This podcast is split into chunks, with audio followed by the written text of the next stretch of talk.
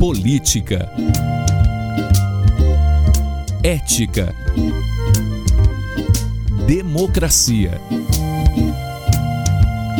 informação, opinião. Pode falar. Apresentação Cileide Alves e Rubens Salomão.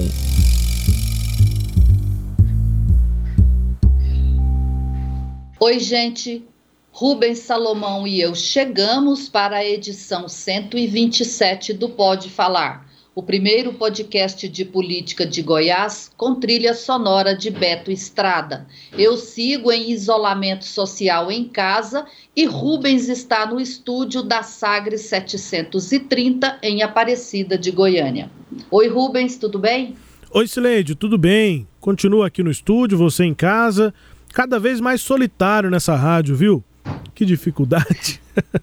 Todos de... nós, né, Rubens? É, Solidão. De... depois Solidão. É, daqueles números mais é, baixos, não ficaram é, muito baixos, mas ficaram um pouco abaixo daquele pico da primeira onda no final do ano, a gente voltou até algumas pessoas que voltaram a frequentar aqui os corredores do Sistema Sagres. Agora, nessa segunda onda, já tem duas semanas que a gente está estava se adaptando e agora já não tem jeito mais. Quase ninguém vem para cá e eu sou um desses eleitos, porque preciso vir para cá, inclusive, para gravar o nosso podcast. Então, vamos que vamos, Sileide, com essa solidão, bom. mas é bom que eu te vejo aqui, a gente vai conversando e conversando com quem nos acompanha aqui no Pode Falar. Bora lá, Sileide.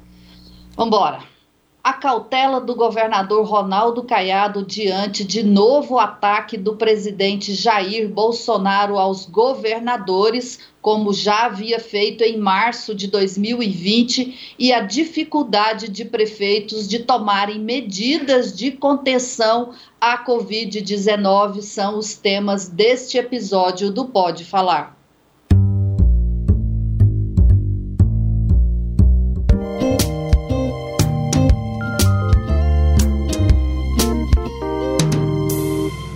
De norte a sul do país, cidades e estados adotaram medidas de isolamento social para frear o avanço da Covid-19 e evitar colapsos no sistema de saúde. Toques de recolher e restrições de circulação em horários de fechamento do comércio de atividades não essenciais e proibição de acesso a parques e praias são algumas das medidas. Diante desse caos, o presidente Jair Bolsonaro lançou no domingo, dia 28, a sua versão para essa nova fase de caos que respinga em sua imagem. Governadores resolveram cerrar fileiras contra o presidente Jair Bolsonaro. No fim de semana, o presidente outra vez resolveu colocar na conta deles a culpa pela situação da pandemia no país mais especificamente a culpa pela falta de leitos de hospital para receber os doentes de Covid-19.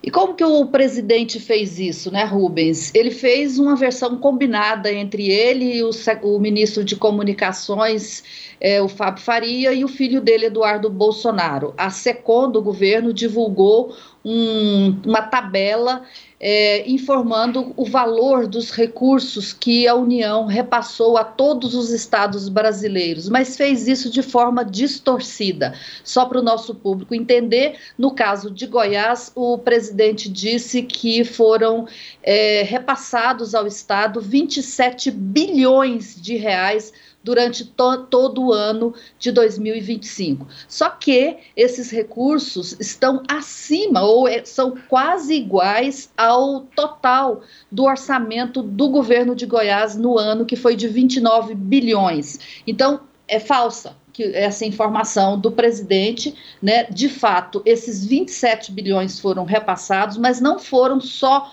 para o governo.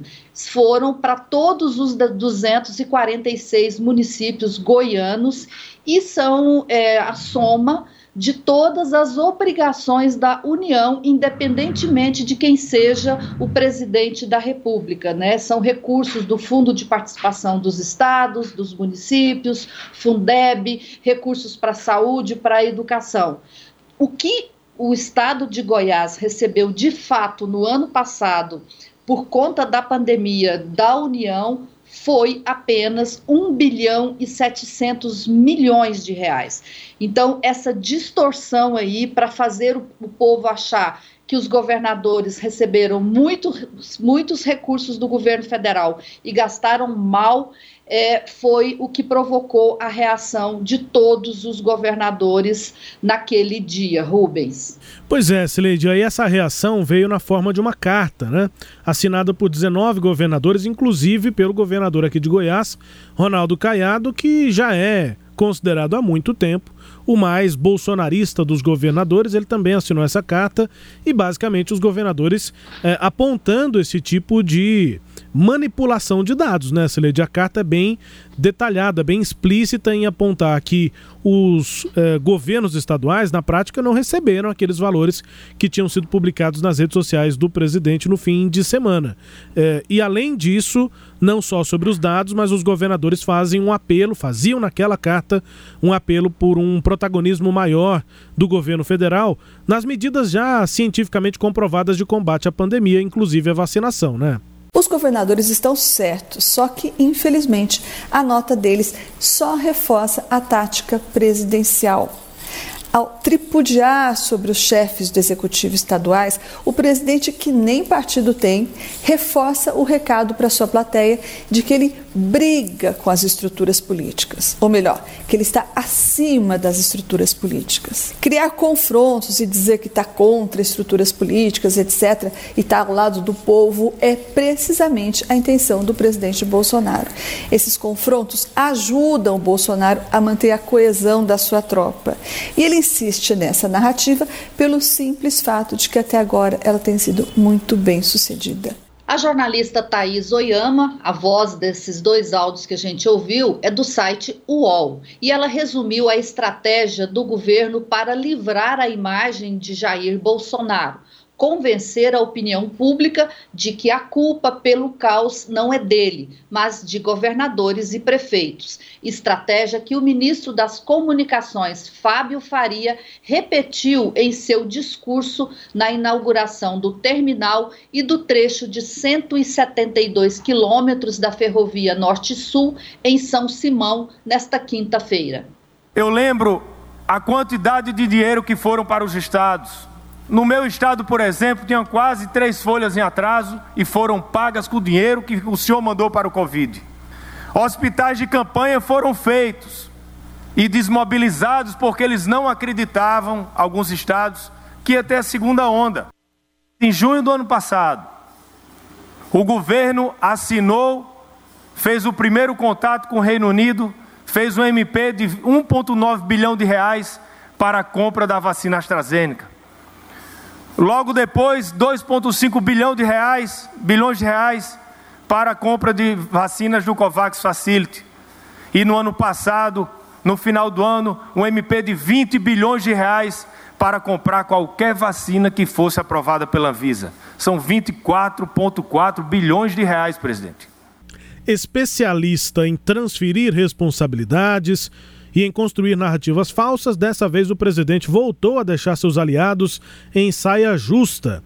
Caso do governador Ronaldo Caiado. Em março do ano passado, o governador rompeu com Bolsonaro por muito menos, mas agora ele evita o confronto.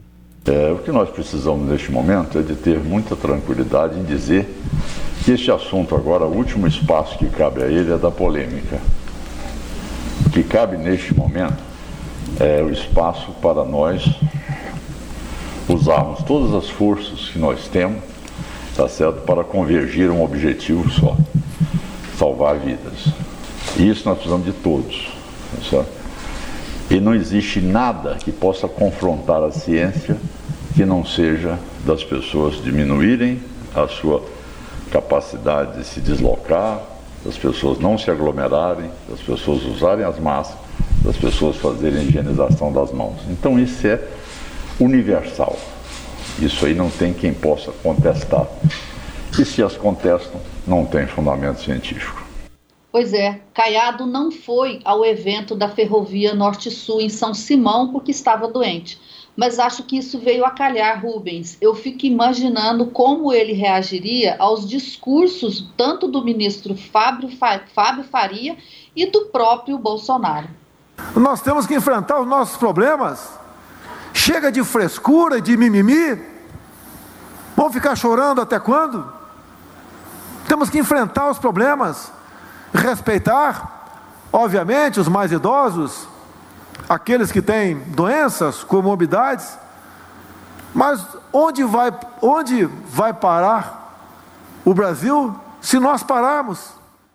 O efeito colateral do tratamento errado do Covid, que eu venho falando há um ano, é muito mais danoso que o próprio vírus. Sempre disse: vamos cuidar da questão do vírus e do desemprego.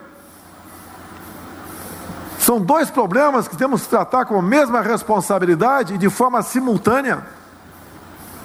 Lamentamos qualquer morte.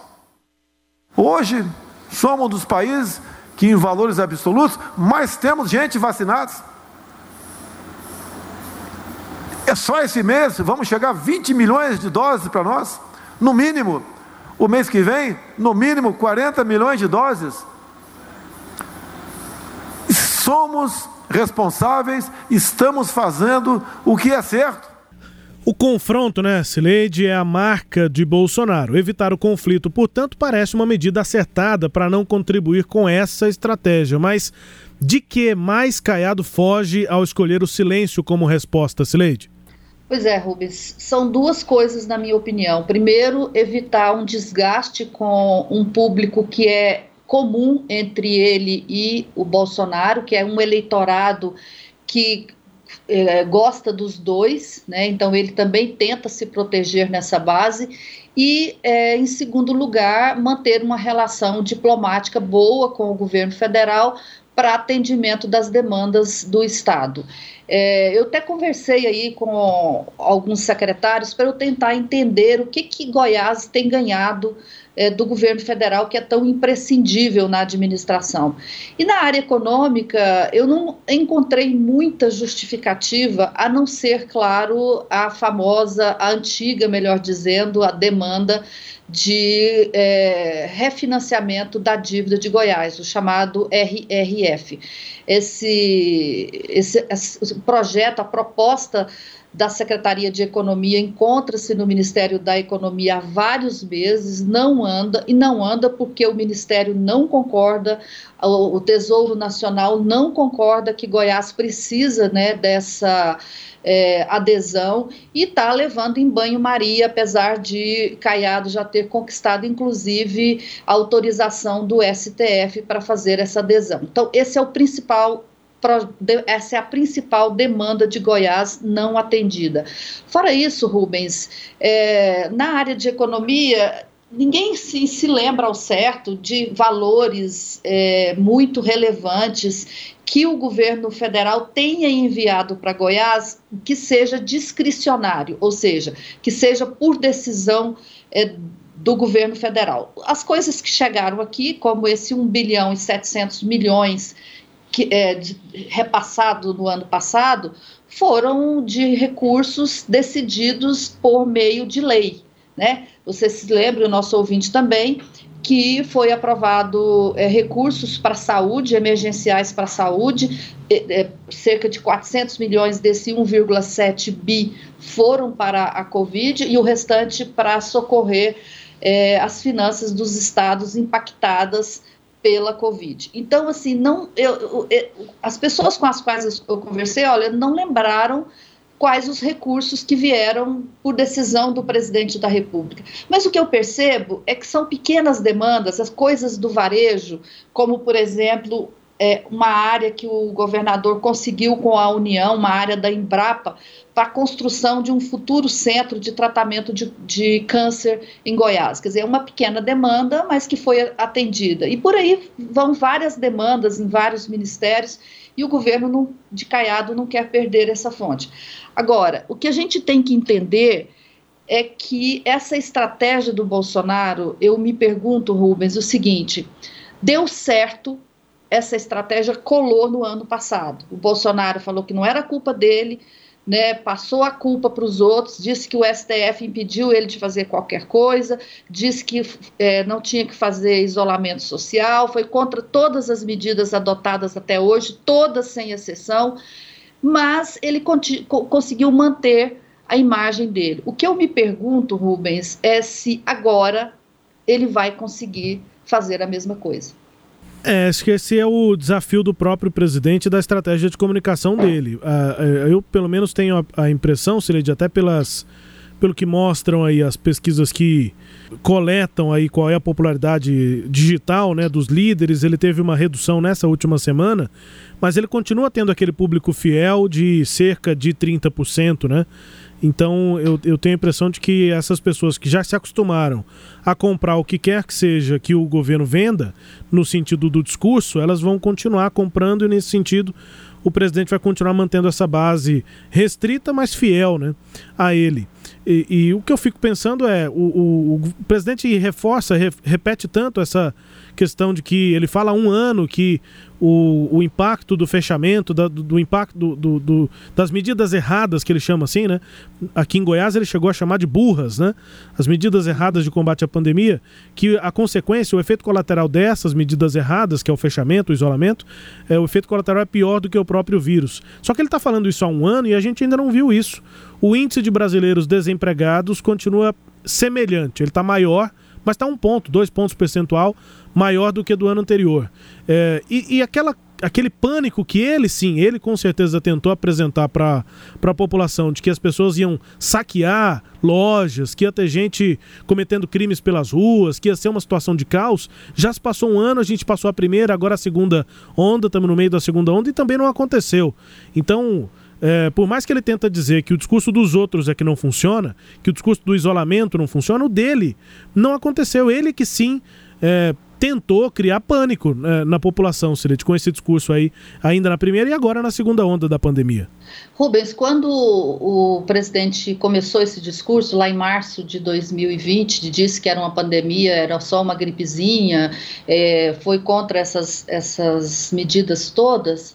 Naquele 24 de março, quando o presidente fez o famoso pronunciamento da gripezinha na televisão, havia 12 mortos no Brasil. Então, a falta de conhecimento do que poderia ocorrer naquele momento, acho que ajudou o presidente. É, ele Agora, ria da possibilidade da gente chegar a 200 mil mortos, né? Era uma coisa que ele falava que era impossível, que é. isso nunca aconteceria, né? Foi uma das coisas que ele errou, apesar dele dizer que ele não erra nada, ele falou que nunca chegaria a 200 mil mortos, né?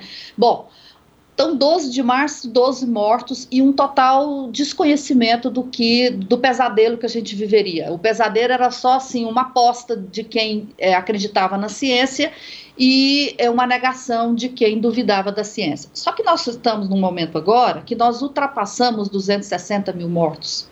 A, nesta sexta-feira que a gente grava, é, a gente tem aí uma média de 1.300 mortos por dia, mas uma reportagem do jornal Valor Econômico, publicada nesta sexta-feira, informa que essa marca pode chegar a 3 mil mortos por dia.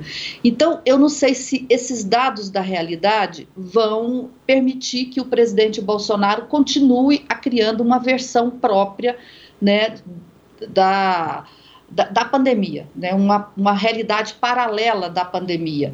É, eu acho que hoje o ambiente é diferente né, para que ele obtenha o sucesso na, nessa versão que ele obteve lá atrás. Agora, ele está conseguindo o que ele quer, que é criar o conflito. Nesta semana, o Ronaldo Caiado, além de ficar em silêncio e aguentar calado as provocações, a equipe de comunicação dele teve que é, trabalhar para combater as, as, fake news. Os é, ativistas pró-Bolsonaro, eles fizeram é, várias é, é, publicações acusando o Caiado e dizendo que o Caiado é, teria fechado leitos de hospitais, que Goiás só teria 600 leitos de hospitais, o que é mentira, chamando ele de hipócrita. E o, um deles, uma dessas fake news, é até assinada por aquele, por aquele movimento nas ruas, que repete esse dado falso de que Goiás recebeu, o estado de Goiás, o governo de Goiás recebeu 27,1 bilhões no ano passado, que a gente já é, agora há pouco. Isso levou o governo a criar várias peças publicitárias para distribuir nas redes sociais, primeiro para informando que em 27 de agosto, em agosto havia um total de 762 leitos e que ontem havia 878 leitos, ou seja, não muito pelo contrário, não foram fechados leitos, mas foram abertos novos leitos e ainda outro, outra peça publicitária, um videozinho que foi divulgado na manhã desta sexta-feira, prestando conta de todos os valores recebidos no ano passado por combate à Covid. Então, isso, se o governo reagiu assim, o governo de Goiás, é porque está colando a, a narrativa falsa né, que tem sido espalhada pelo governo é, do Jair Bolsonaro. Então, Rubens, o presidente da República ele vai continuar fazendo isso, na minha opinião, independentemente do, da, do, das consequências disso, porque o presidente, como você disse, ele é fiel apenas à base dele e aos três filhos dele. Ponto. Para que ele mantenha essa base, ele vai fazer o que precisa ser feito, não importando se morreram 12 pessoas, como em março do ano passado, se morreram 261 mil pessoas, ou pode esse número chegar a 2 milhões de pessoas, a 10 milhões, ele não está nem aí. Nem aí. O compromisso dele não é com a vida das pessoas, o compromisso dele é com a base dele e com os filhos dele. Então, eu acho que isso só vai mudar, o discurso dele só mudará se por acaso ele começar a perder na própria base. Então, eu acho que vai depender da reação da sociedade agora e não de, da lucidez ou de algum momento de empatia e de solidariedade com a dor e com as perdas que vem ocorrendo no Brasil, Rubens. E, e penso que o compromisso dele nem é também com a própria economia, que é o que ele diz, é, Sileide. O compromisso dele é com um discurso que possa dar certo. E tem dado certo, como a gente tem avaliado aqui para essa base, enfim. Acho que o compromisso dele também não é com a economia. Até porque no mesmo dia em que ele veio aqui a São Simão, em Goiás, o Paulo Guedes gravou um vídeo lá ao lado do senador Márcio Bitar é, comemorando lá a aprovação da PEC emergencial no Senado naquele momento e dizendo que a, que a saúde está em primeiro lugar no combate à pandemia, que a vacina tem que ser a prioridade. Quem disse isso foi o ministro de Economia. Então não é economia também o compromisso do presidente Bolsonaro, é com o discurso e com essa base política, com a previsão, com a, com a perspectiva que ele quer criar de conseguir ser reeleito em 2022. É, isso é extremamente lamentável para uma gestão do país, sendo que o próprio ministro da Economia é, já admite que a saúde tem que ser lidada, tem que ser resolvida, para que aí sim a economia se recupere mais rapidamente, Sileide. É, da mesma forma que ele não está preocupado com as mortes, pelo mesmo motivo, ele não está preocupado com a economia.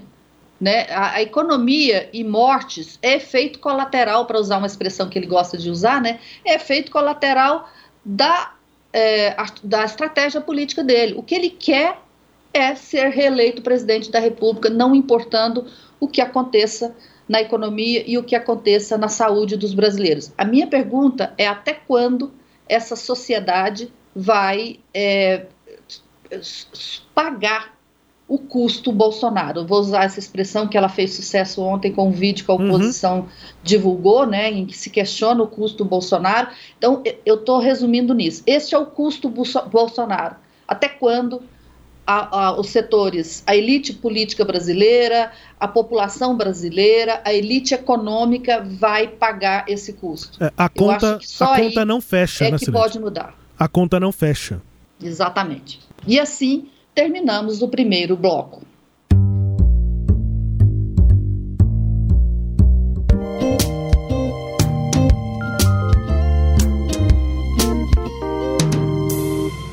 Neste clima que acabamos de ver, os prefeitos parecem baratas tontas. Na terça-feira de carnaval, o prefeito de Goiânia, Rogério Cruz, disse aqui na Sagre 730 que não aprovava restrições na economia para conter o vírus. Dez dias depois, em 26 de fevereiro, ele se juntou ao prefeito de Aparecida de Goiânia, o Gustavo Mendanha, e decretou isolamento social. Nesta segunda-feira, dia 1, também em entrevista à Sagres, o prefeito de Anápolis, Roberto Naves, desconversou sobre paralisar as atividades econômicas, mas a realidade se impôs a ele três dias depois.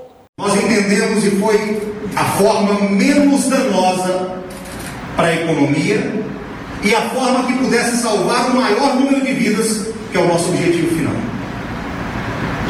Menos danosa para a economia, por quê? Porque nós teremos um intervalo de 10 dias, dois finais de semana. Mas se a gente for pensar em dia útil, nós estamos falando só de 5. E esse decreto tem data para começar e ele tem data para expirar. Então, em qualquer cenário, no dia 15 de março, às 4 horas da manhã, esse decreto deixa de valer e volta para a matriz de risco.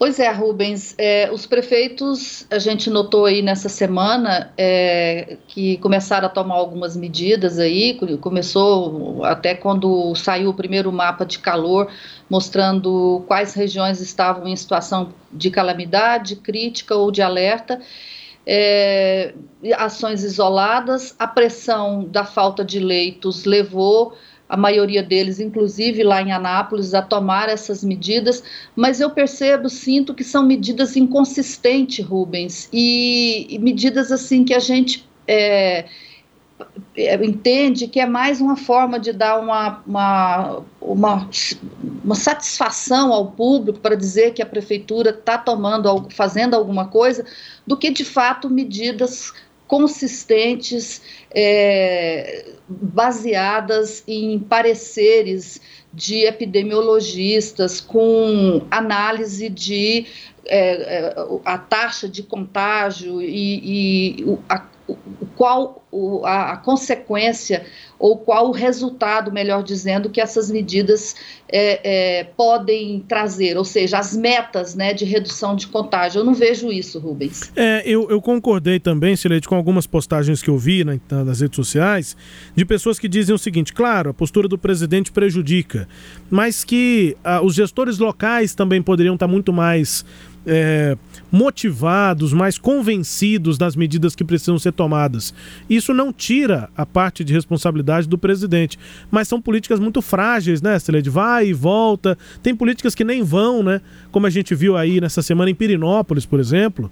Não há medidas assim muito restritivas, né? Toque de recolher de madrugada, os bares que fecham às 11 da noite, os turistas podem continuar chegando desde que se hospedem.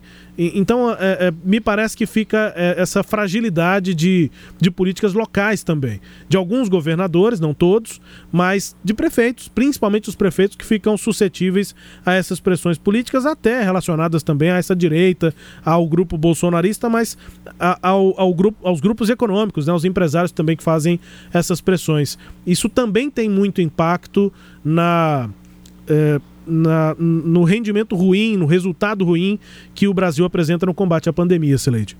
É, o, o, presidente da República está jogando os cadáveres da Covid, ou está tentando jogar os cadáveres da Covid no colo, nos colos dos governadores e dos prefeitos.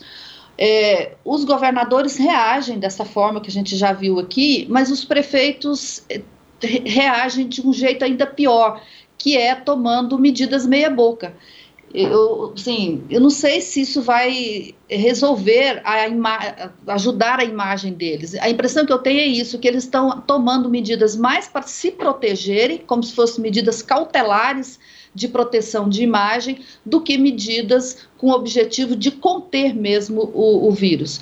E a gente viu que isso não dá certo, né? É, me impressionou muito a entrevista que nós fizemos com o prefeito em exercício de Caldas Novas, o Silo, Silo Junqueira, em que ele contou que o principal foco de contaminação na cidade foi a própria prefeitura. E aí eu perguntei para ele: escuta, mas vocês não tomaram as medidas necessárias, as medidas de, de segurança, de saúde? Ele é, eu acho que a gente descuidou um pouco. Ele admitiu isso. Então, assim, se a própria prefeitura virou um foco de contágio, o que, que, vai acontecer na cidade, né? E aí é, a gente conversou com outros prefeitos, com outros secretários durante a semana, e o que, o que se percebe é isso, é que o, é uma falta de autoconvencimento é, da, do significado né, de tomar medidas é, efetivamente de controle da doença. O contágio não está contido, muito pelo contrário, ele está se disseminando. E quanto mais pessoas contagiadas, contaminadas, mais doentes, mais leitos ocupados, mais mortes. Então, é, um, é uma história sem fim eu não vejo como que com essas medidas a gente fracas, frágeis, né? A gente vai ver uma história diferente dessa que a gente está vendo, Rubens. Eu anotei, Sileide, a resposta que o prefeito em exercício te deu lá de Caldas Novas na entrevista foi o seguinte, abre aspas, houve uma falha muito grande ao não ser mais rigoroso. Fecha aspas, uma falha muito grande ao não ser mais rigoroso. É, o custo é esse, o custo é de vidas, né? E, consequentemente, do, do, do forte é, setor turístico, econômico de Caldas Novas. Essa é a consequência. É, e aí, se Caldas não foi, faltou é, é, ser rigorosa, é, essa é uma boa palavra, porque todos os municípios estão agindo sem rigor nas medidas, né? É, Aparecida de Goiânia, Goiânia, e aí o que, que aconteceu? É, como não houve esse rigor, o isolamento social foi um fracasso, né? Não, não, praticamente não teve isolamento social é, desta vez aqui com as medidas que foram tomadas pelo, pelos prefeitos em todos os lugares. Como é que, como é que explica que as atividades não essenciais de comércio estão todas fechadas e, no entanto, a gente não percebe mudança nesse isolamento social. Né? É, é, é, eu acho que isso é uma prova cabal de falta de, de, de sucesso das medidas. Na quinta-feira, nós estamos gravando na sexta, na quinta-feira o isolamento social em Goiás foi de 32%, que é o isolamento normal em qualquer época do ano, de uma sexta-feira, fora de pandemia. Rubens. Bom, e para encerrar, o quadro Língua Solta, com a música tema Mundo Melhor, da primeira banda goiana de rock, o Língua Solta.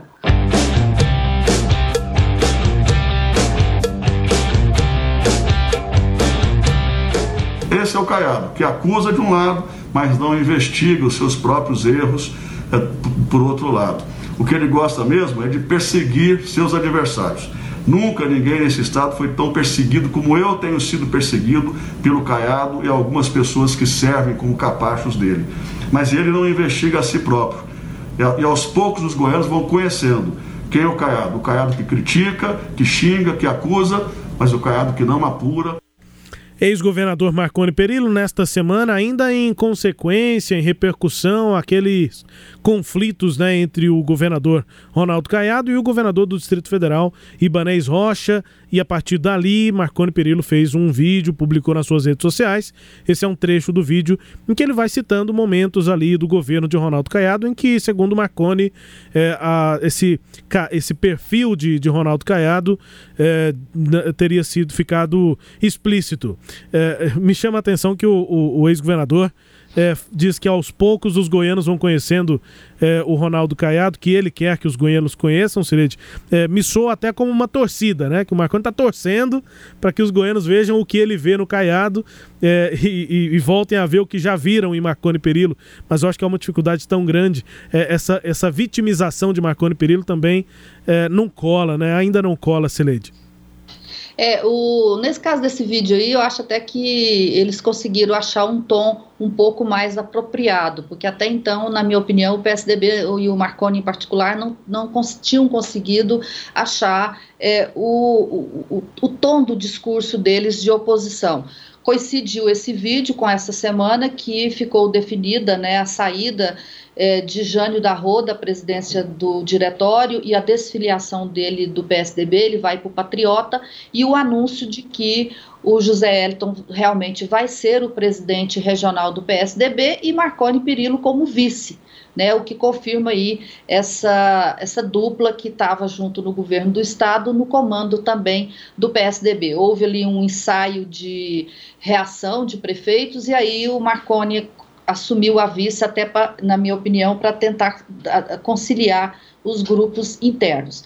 É, o PSDB agora resolveu assumir esse protagonismo. Esse vídeo de Marconi é, acontece nesse momento de mais proatividade do partido. Ele próprio, Marconi, está bem ativo nas redes sociais, publicando vídeos, comentários, análises. Hoje mesmo, ontem à noite, ele publicou um texto longo para falar sobre a relação dele com o PSDB e o amor que ele tem pelo partido e, e as opções é, políticas que ele fez. Então, agora a gente vai ver isso com mais frequência. Marconi Perillo e PSDB se colocando, se inserindo no debate político em Goiás. Vamos embora, Rubens? Bora, Sileide. Este episódio teve áudios da TV Brasil, da Rádio Sagres, do Portal 6 e do site UOL, além do vídeo na rede social do PSDB. Confira o Pode Falar todo sábado às nove e meia da manhã na Rádio Sagres 730, no Sagres Online, no aplicativo da Sagres, no SoundCloud, no Spotify, no Google App, no Deezer e no Castbox. Tchau, Rubens. Beijo, Sileide. Até. Tchau, tchau.